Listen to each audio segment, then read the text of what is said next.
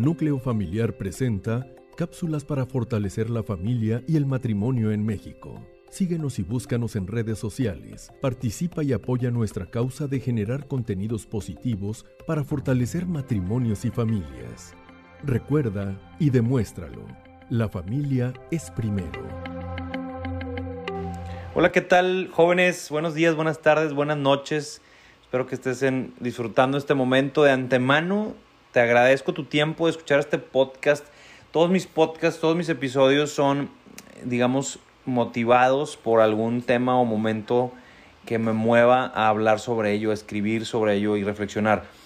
Últimamente he estado teniendo, y seguramente tú también, estamos en un mundo tan pequeño que nos unen muchas cosas, y estamos en temporada alta, muy alta temporada de matrimonios, de compromisos, de anillos, no sé si tus redes sociales, me, puedo imaginar que lo, más allá de la edad que tengas, que tienen algo de esto, ¿no? Y podrá muchas opiniones al respecto, habrá gente que le da roña, que le da emoción, que, le, que se enoja, que le da estrés, en fin. En lo personal, y te invito, ojalá también puedas tener algo de esto, pues es alegrarnos, ¿no? Que a pesar de todo lo que está sucediendo en el mundo, la gente sigue creyendo en el amor y la gente sigue siendo valiente y se compromete y se casa. Y eso me parece que dentro de todas las visiones u ópticas que pueda haber, pues es, esa es una positiva. Y he estado yendo a ciertas bodas de los últimos, de los últimos de mis amigos que finalmente ya salieron del mercado y, y decidieron casarse.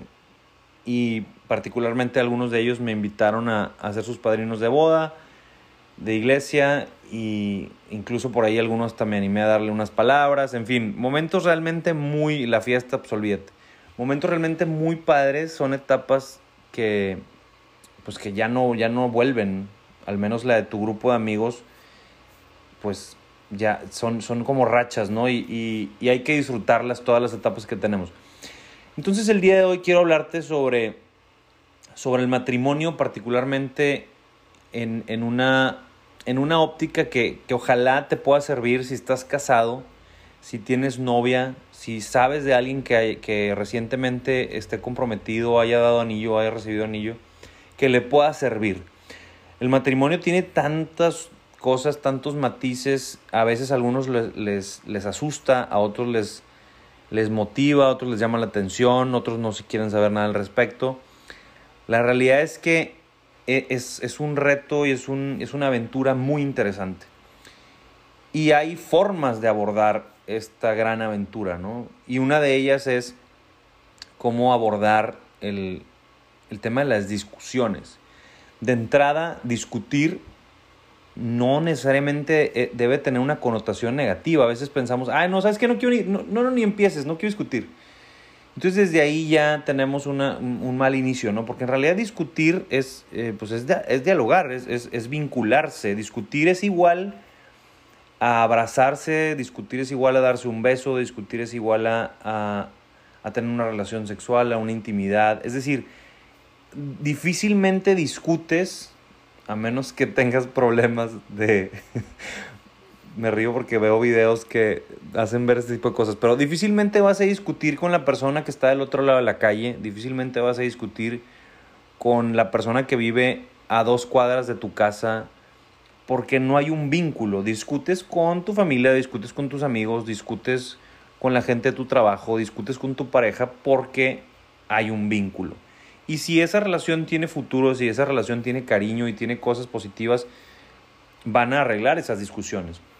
Entonces, de entrada, te digo, el, el, arte de discutir es, es, de lo que quisiera hablar el día de hoy. Y fíjate que esto está inspirado en un libro. Yo me casé hace cuatro años y el primer año del matrimonio, la verdad es que fue muy complicado. Es un, es un año, eh, fue el año de adaptación. Algunos, a ver, no todos les va así, algunos les va, es, es, es la eterna luna de miel algunos es, olvídate, súper amoroso y cada quien tiene de pronto sus procesos. En mi caso, cuando yo me casé, empezamos como que adaptándonos y fue complicado. Al grado, inclusive se elevaban por ahí, no sabíamos discutir bien mi esposa y yo. Y se elevaban los, los, los ánimos, ¿no? Y entonces las, las discusiones se elevaban hasta que llegamos a un punto en donde ya estábamos muy desesperados, muy lastimados, nos ofendíamos y demás. Y le hablamos al padre que nos casó, por cierto le mando un gran abrazo y un gran saludo. La verdad es que es un ángel en nuestras vidas, el padre Ray, padre Raimundo.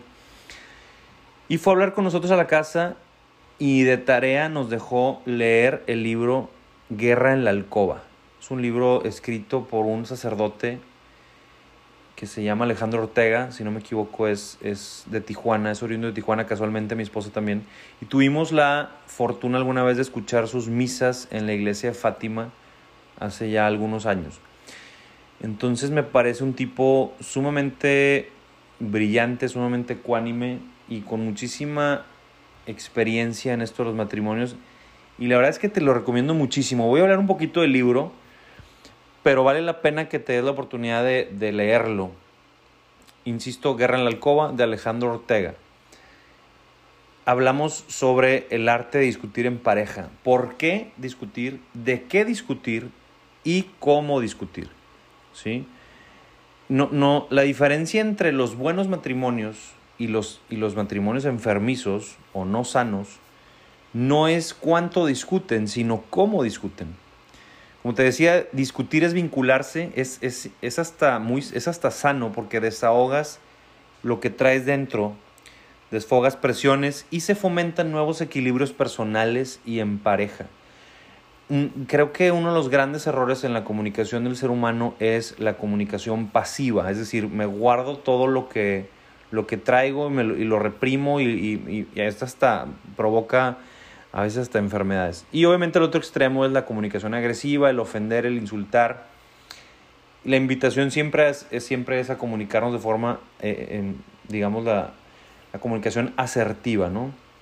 De forma ecuánime, efectiva, pero aquí, como estamos hablando de, de la pareja, el matrimonio, pues, pues es todo un reto, ¿no? Entran muchas cosas en juego. Es difícil abordar todo el libro en este, en este tiempo, pero sí al menos dar un poquito de, de mm, detalles al respecto. Una discusión bien llevada tendría que ser una experiencia catártica, es decir, liberadora de sentimientos, emociones y tensiones. Y consta de tres partes, vamos a hablar de eso así a grandes rasgos. Los interlocutores, que en este caso son los esposos, el, el, el hombre y la mujer. El contenido o los mensajes, de qué hablan, pues, y finalmente los medios, cómo los hablan, ¿no? A través de, de qué forma. Y bueno, voy a hablar de cuatro puntos.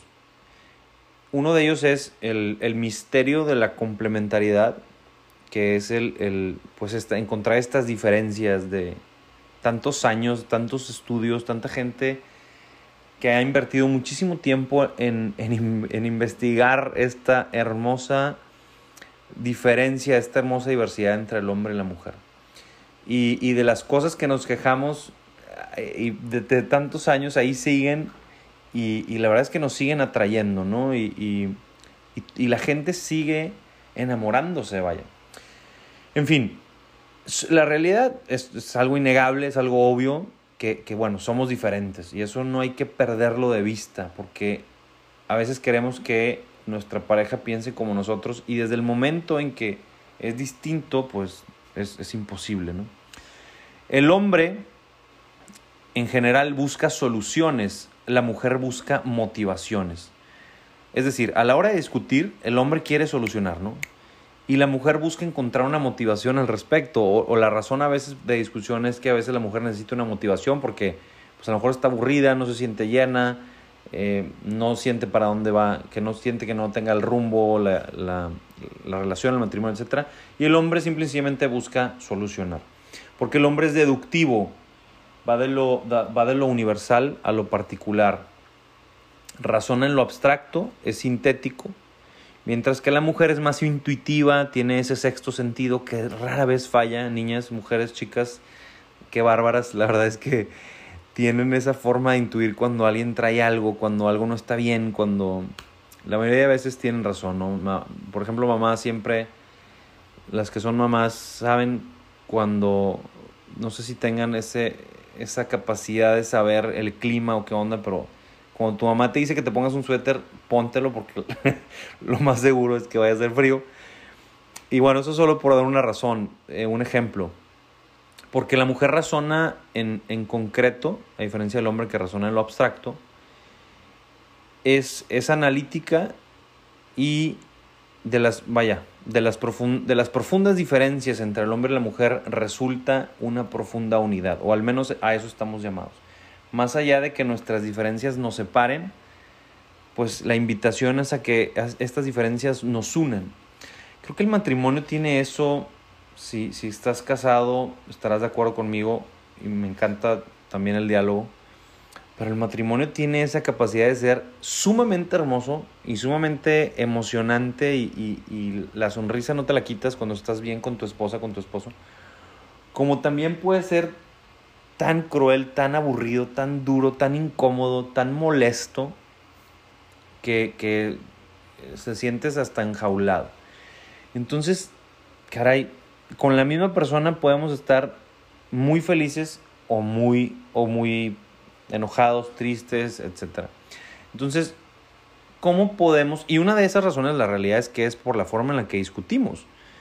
Ya, ya, ya ni hablemos del tema de la fidelidad, ya mm, olvídate de, de, no sé, de temas que de hecho vamos a hablar de los temas profundos de los que habla una pareja, un matrimonio. Pero, insisto, el día de hoy la intención es poder, basándonos en este libro, de invitarte a, a replantear tu manera de discutir en pareja. O si, o si descubres cosas positivas, pues que las mantengas y que las evoluciones, ¿no? Iniciamos identificando el principal enemigo a la hora de discutir. Según el, el, padre Alejandro, es el egoísmo. El egoísmo es, es un amor propio desordenado. A ver, por supuesto que es bueno el, y es importante amarnos a nosotros mismos, tener un amor propio, pero cuando el egoísmo nos gana es cuando, es cuando le vamos, exageramos y desordenamos este amor propio. La realidad es que el egoísmo nunca va a desaparecer. Siempre va a estar ahí. Alguno va a manejarlo mejor, va a estar en, en una escala baja, mediana o alta, pero siempre va a estar ahí, entonces hay que tenerlo en la mira. El arte de discutir en pareja es el arte de controlar el egoísmo. El egoísmo es la raíz de toda actitud negativa. Por ejemplo, la impaciencia, cuando te desesperas rápido, pues hay algo de egoísmo ahí. Cuando tienes envidia por tu pareja porque le está yendo bien. Tu rivalidad, tus agresiones, tu ira, tus rencores, tus celos, tus sospechas, aislamientos, caprichos, indiferencias, etc. Hay que declararle la guerra al egoísmo. Es interesante cómo el padre hace mención de que en las, en las misas de las, de las bodas, que, que, te digo que por eso me animé a hablar sobre esto, porque vengo de ver, de estar en misas de las bodas, me, me encanta ir a las misas de las bodas, porque bueno, son muy emotivas, ¿no? Y, y, sientes realmente toda esa ilusión, la emoción de las familias, los amigos, etc. Y dice el padre que cuando está en, en las misas, les dice que que están en un momento, en el mejor momento de sus vidas, ¿no? Llegan a ese altar a, dar ese sí en el mejor momento de sus vidas.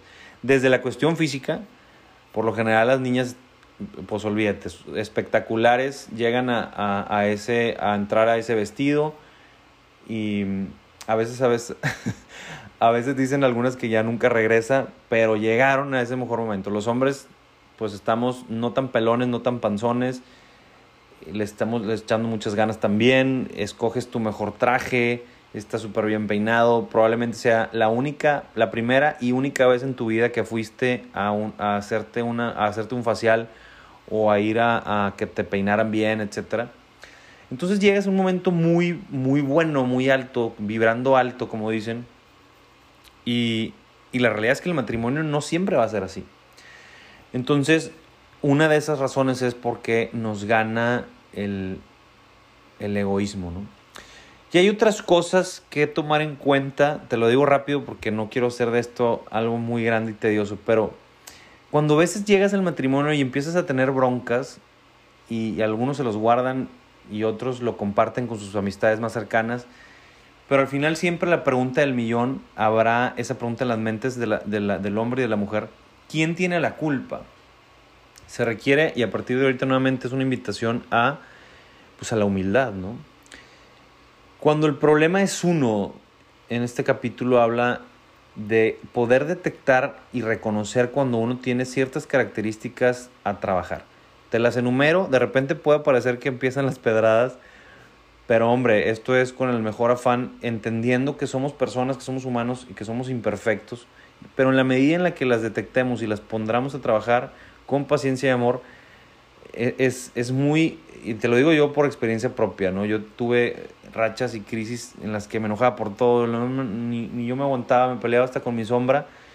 Y empiezas a trabajar, empiezas a detectarlos a través de terapia, además a través de plática con, con la paciencia de tu, de tu pareja. Y, y, es muy gratificante ver cómo empiezas a avanzar, ya no te enojas tan feo, ya no tan rápido, eh, en fin. Y, y, se vuelve esto, el, el hogar se vuelve más armonioso. Una de ellas es la inmadurez emocional. Una persona inmadura no es dueña de sí misma, pierde fácilmente el control y se deja llevar por los vaivenes emocionales del momento. A veces reacciona a la defensiva, inhibiéndose o justificándose. Suele ser más visceral que racional. Otro síntoma típico de la inmadurez es recurrir a la fuerza. Es, cuando uno empieza a herir a través del lenguaje, un tono elevado, gestos desproporcionados, ofensas, etc. Otro punto importante, punto número dos, in inseguridad personal o inferioridad psicológica. Cuando te sientes menos que tu pareja porque probablemente esté físicamente sea más atractivo, porque su familia sea más adinerada, porque tiene más, eh, gana más dinero en el trabajo, porque tiene más eh, carreras o maestrías o títulos profesionales que tú. Y entonces tienes esa inseguridad personal y esa inferioridad y quieres recuperarla a través de ganar en, los, en las discusiones, en los pleitos. Número tres, codependencia. Cuando sientes o que, que, tu pareja lo es todo y que no puedes vivir sin ella y que, y que se te va el aire y es el aire que respiras. A ver, tú eras feliz antes de que la conocieras, antes de que lo conocieras. Entonces, mm, si traemos por ahí cierta codependencia, cuidado, aguas. No, no, puede ser que a veces no ayude en, en este arte de discutir. La susceptibilidad, número cuatro, nos sentimos víctimas y todo nos ofende y todo nos, nos sentimos que estamos, están en contra del mundo de nosotros, tu pareja está en contra tuya, etc. Aguas con eso. Número cinco, el orgullo. Es de, definitivamente un elemento que no ayuda en el arte de discutir en pareja. Número seis, el chantaje emocional a veces utilizar recursos como el miedo, la obligación o la culpa, frases como, es que si vas a hacer eso, José Luis, atente a las consecuencias. O la obligación, es que si, es que como, si me amaras, tienes que hacer esto. O el, el de la culpa, ¿no? Bueno, pues es que, pues como no te importo, pues te vas. Y entonces quieres sembrar esa culpa en tu pareja utilizando un chantaje emocional. Eh, la fatiga emocional, a veces ya estamos llenos de, estamos muy estresados y no podemos separar la parte de, del, del, estrés de la chamba con nuestra pareja, aguas con eso. En fin, hay, hay, otro momento, hay otro tema importante que el autor del libro le llama el campo de batalla, ¿no? En, en los momentos, lugares y contextos del tema a discutir. A veces uno, los que tienen hijos, yo no tengo hijos, pero veo y sé de la gente que tiene hijos que a veces ningún lugar, ningún momento es bueno para discutir, porque están los niños, ¿no? Y no quieres que escuches. Entonces, aquí hay una propuesta muy interesante. Algunas, varias parejas lo hacen y me parece fantástico. Tener un miércoles, un martes, un jueves para salir a cenar y platicar en pareja, ¿no? Y, y discutir, insisto, como, como lo que intento proponer el día de hoy que la discusión es positiva siempre y cuando se haga bien. Y ya aislados en un lugarcito a, gusto que del agrado de, de, la pareja, pues ahí hablen de ese y mil temas. Nada más aguas porque a veces creemos que la discusión, y es una también punto para debatir o replantearse en pareja, a veces pues a ver, por lo mismo que somos humanos, puede ser que haya, haya, hayamos tenido en nuestra relación de pareja alguna discusión fea que se haya subido tono, etc. Y entonces a veces creemos que todas las discusiones van a terminar igual. La invitación es a replantear, hacer un borrón y cuenta nueva en cuanto a que es válido y, y queremos aprender a discutir mejor. Entonces por eso vamos a cambiar eso, o, o, sanar o borrar, yo sé que es difícil, pero vaya que se puede, el, el contexto histórico de los, las discusiones que hemos tenido. Y cierro con seis grandes temas según el, según el autor y me parece y la verdad es que coincido plenamente de los que de los que se habla en pareja. A ver si te suenan. Tema número uno, grandes temas de los, de los cuales discutir en pareja. Número uno, fe y espiritualidad. ¿En qué crees? ¿Qué sigue después de aquí? Todos los temas profundos que a veces salen cuando ya por ahí traemos a lo mejor varias copas de vino encima o algunas eh, cervezas y demás, y de pronto el que tú creas en esto y a mí no me gusta porque yo creo en aquello, porque mi abuelita. Entonces es un tema grande a, discutir. Número dos, intimidad y procreación. ¿Qué me gusta la intimidad? ¿Cómo vivo yo mi sexualidad? ¿Cuántos hijos quiero tener? Etcétera. Número tres, educación de los hijos. Si lo meto en esta escuela o no, si es de, de eh, ¿cómo se dice? Cuando son de diferentes sexos o de un mismo sexo, el colegio, eh, si es eh, bilingüe, si es no bilingüe, etcétera, ¿no? Finanzas matrimoniales, súper temazo, ¿no? Que, ¿Cómo andamos en ese tema y cómo lo hemos discutido? Está claro que venimos cada uno de escuelas distintas y escuelas me refiero a familias diferentes. Y al momento de que la escuela tal y la escuela tal, que es fulanito y menganita, cuando se unen, pues habrá, habrá una nueva escuela que fundar, pero cada uno viene con cosas muy arraigadas y ahí es donde hay que saber discutir y negociar. Número 5, la familia política. Dicen por ahí que no nada más te casas con tu pareja, sino te casas con la familia entera, entonces pues hay que hablar de eso, ¿no? hasta dónde hay que establecer líneas del juego eh, si tu mamá se mete a la plática, si la suegra o no, qué tanto quieres que la relación sea con, con la familia política, ¿no? Número 6, la vida social y profesional. Mis juevesitos con mis amigos no me los tocas. Mi idita del desayuno con mis amigas, ese es mi mejor momento. No, pero es que tú, pero de viaje no te vas, pero no sé qué. ¿Cómo manejamos la vida social en pareja o individualmente también, por supuesto? Y la vida profesional es que Arturo, no dejas de trabajar y es que no hay nada más importante que tu trabajo, en fin, la vida profesional también. Si una mujer de pronto también quiere un gran proyecto, el, que las mujeres eh, tengan adelante también sus cosas, ¿no? No, no nada más están para, para criar a los hijos, para hacer de comer, para nada. Las mujeres están teniendo un gran talento y una, y una gran creación de oportunidades y de proyectos que también de pronto pareciera que no pueden y, eso también genera un problema porque no se habló bien de la vida profesional de cada uno. Esos son los seis temas grandes a discutir. Y también está estos últimos, y ya con eso termino ahora sí, es un tema que me apasiona mucho, me estoy alargando y vale la pena hacer un segundo capítulo de esto si te gusta. Que técnicas o tips para discutir mejor los temas triviales. Número uno, preguntarse en qué nivel estás. Por ejemplo, si el hombre quiere, trae ganas, un antojo tremendo de una hamburguesa o algo fast food para cenar, y la mujer quiere algo un poquito más fancy, quiere una copita de vino, un restaurante así como que muy fifi, muy pipiris nice, y entonces es cómo discutes eso. Cosas triviales, tonterías, que si no sabemos discutir bien se vuelven un problema de la nada. ¿Por qué te peleaste, compadre? No, hombre, por una estupidez, ¿no? Entonces, ¿cómo? Estos son 7, 8 tips para discutir mejor las cosas triviales o tonterías. Preguntarse en qué nivel estás. No, pues yo quiero la hamburguesa. No, pues yo quiero cenar. Bueno, del 1 al 10, ¿en qué nivel estás de que realmente quieras esto? No, pues la neta un 5. Híjole, bueno, la neta yo un 9. O sea, tengo demasiado antojo de tal cosa. Y entonces, bueno, va. Entonces vámonos por ti porque tú traes más ganas que yo. Buenísimo, se resuelve.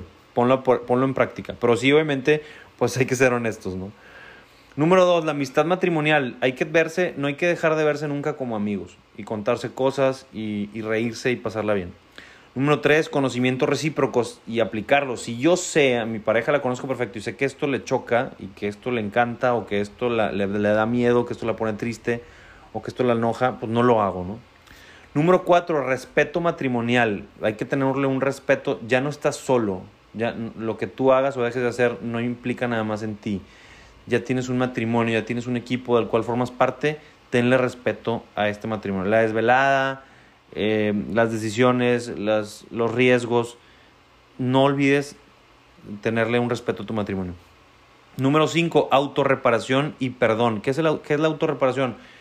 A ver, jóvenes, por favor, no perdamos de vista que nos vamos a equivocar es imposible pensar que nunca tu pareja te vaya a herir, te vaya a lastimar, te vaya a ofender, de cualquier manera. Desde, desde el hablar bajito, hablar fuerte, algo de alguna forma todo nos va a ofender. Entonces hay que saber autorrepararnos y perdonarnos. El perdón es la mayor muestra de amor que le podemos dar a nuestra pareja. Número 6, la alegría de convivir. Si están juntos, vamos a pasarla bien, hombre. Hay que dejar el, celular a un lado. De repente estamos ahí cegados con el celular y entonces eso hace que la convivencia no esté padre. Platiquemos de cosas padres, temas de interés. No hablar de lo mismo, siempre broncas y traer siempre las cosas. Vamos a disfrutar, prende el asador y hablemos buena música y hablemos de cosas padres, de recuerdos, de cuando estábamos en la prepa, de lo que te gusta, qué gusta, lugar te gustaría visitar, sueños a futuro. En fin, busquemos la alegría de convivir. Número 7, escuchar. Escucha atentamente, concéntrate en lo que te está diciendo tu pareja, porque es algo muy valioso y, y verdaderamente es la diferencia, ¿no? Número 8, y con esto termino, el arte de decir las cosas con amor. Jóvenes, ojalá que este podcast te sirva, te guste. Si me pudieras dar tus comentarios, el libro te lo recomiendo muchísimo. Te recuerdo mis redes sociales, Rojo Salazar en Facebook, Instagram y Twitter. Nos seguimos escuchando, te mando un gran abrazo, muchas bendiciones. Ánimo.